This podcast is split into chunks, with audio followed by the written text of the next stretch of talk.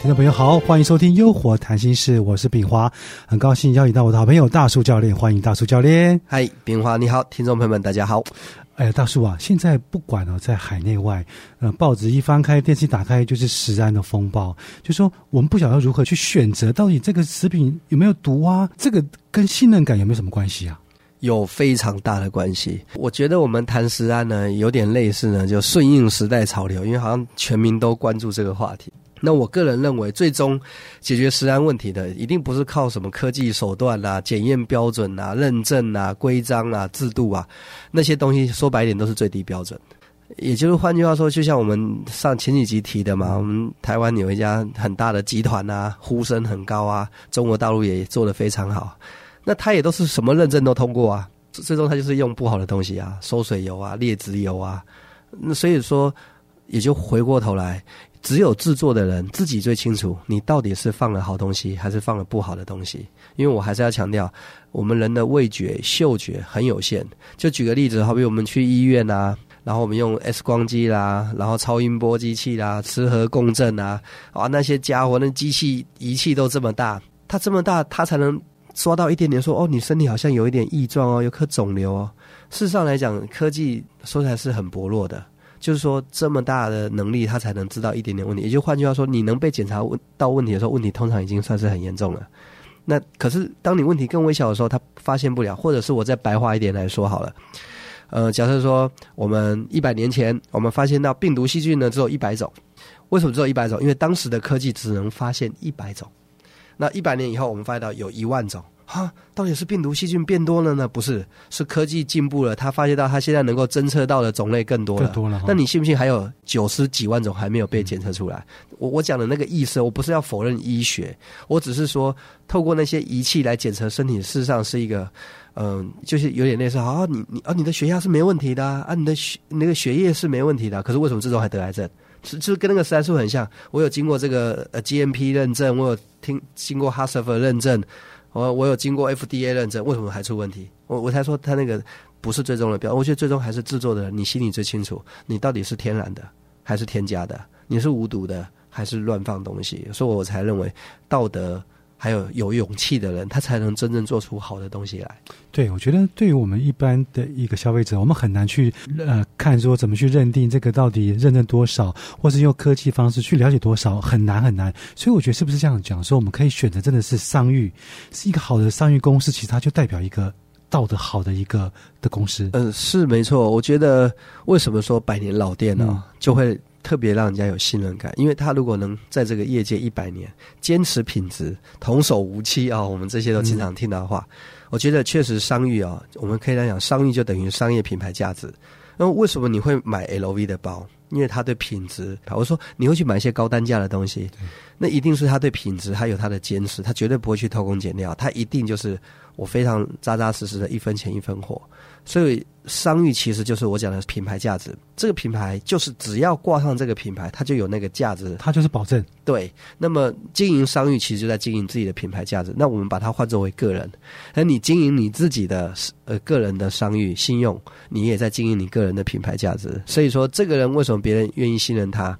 哦，他要做个事业，而我们钱借他没关系。哦，他需要帮助，我们愿意出钱出力帮他。也就换句话，他已经把他个人经营的很好，所以经营的很好，换来了他的个人品牌价值。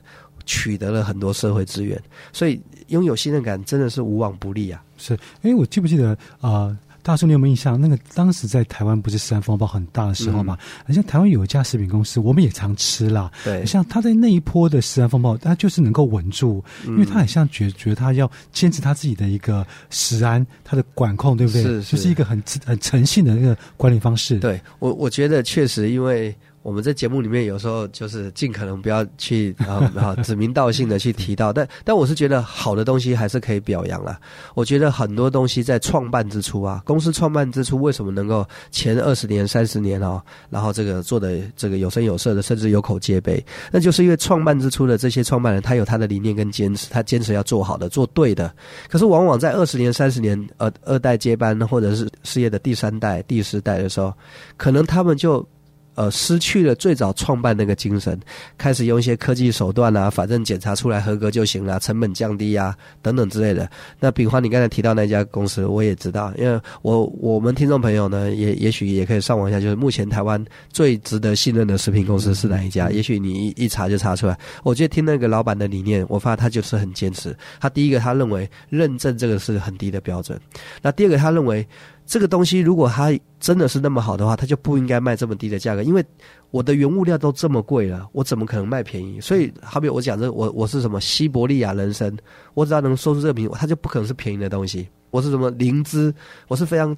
顶级的灵芝，它就不可能是很便宜卖的，所以他就指出来，就说我们外面看到那一些广告，都说这个油有多好，或者这个产品有多好。可如果你真的这么好，你怎么会卖那么便宜呢？所以他们公司就有坚持，就是他们绝对不会去特别去夸示说我的我的东西有多好，然后卖的多便宜。他是真正去做到一分钱一分货。所以那当然在台湾的民众也很可爱，好，他们就尽可能的就去跟这一家食品公司买东西。我觉得还是应验了一句话：好人始终会有好报。那么你做对的事情，最终你会。赢得最后的胜利。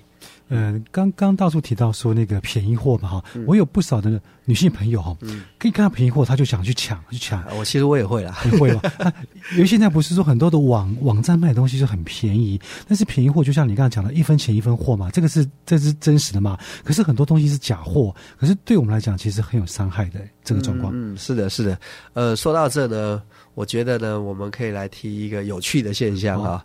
那我我只能讲有趣，因为我我之前也在中国大陆嘛，我这个变化也知道。嗯，那中国大陆有一个非常知名的这个购物网站啊，听说每年呢十一月十一号呢都能创下那个非常巨大的奇迹哦。就我刚才上网看了一下，哎呦，这家公司。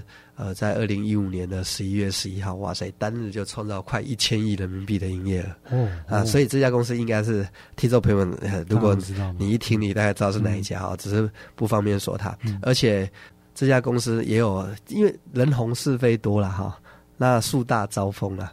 那既然你已经在业界已经做了这么有声有色，当然很多人就开始去放大检视你为什么能够做这么大。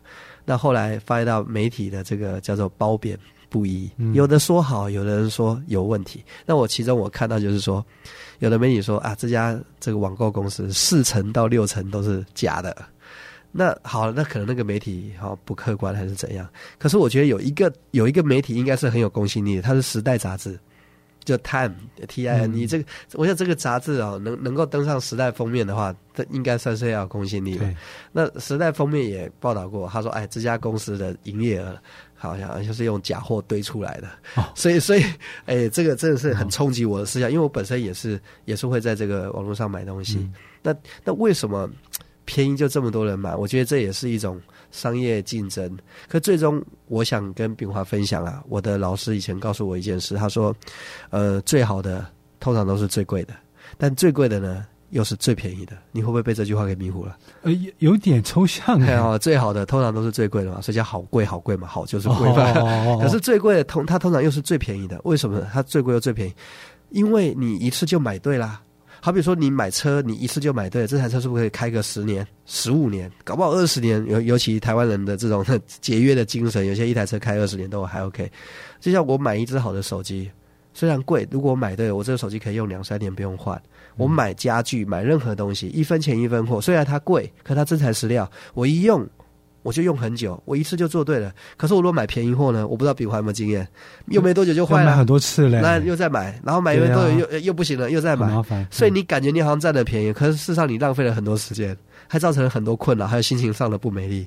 所以这句话可以值得行事。最好的通常都是最贵，而最贵的通常又是最便宜的。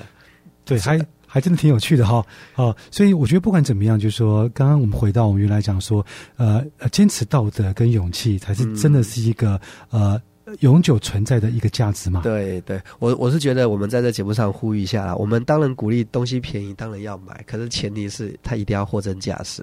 好比说，很棒的百货公司，很棒的品牌，一整年都不打折，只有在周年庆我会打个啊七折八折，这个时候你就可以去。购买一下，因为它的品质肯定是 OK 的，它就是有个特殊用。可如果有个跳楼大拍卖，天天都说我今天最后一天，今天品质很好，今天最后一天你赶紧买，那我觉得可能就有问题了。哇，好，我们时间到了哈，今天非常谢谢大志教练的分享。好，别忘了下次收听我们的《优活谈心事》，拜拜了。好的，谢谢。我们下次再见喽。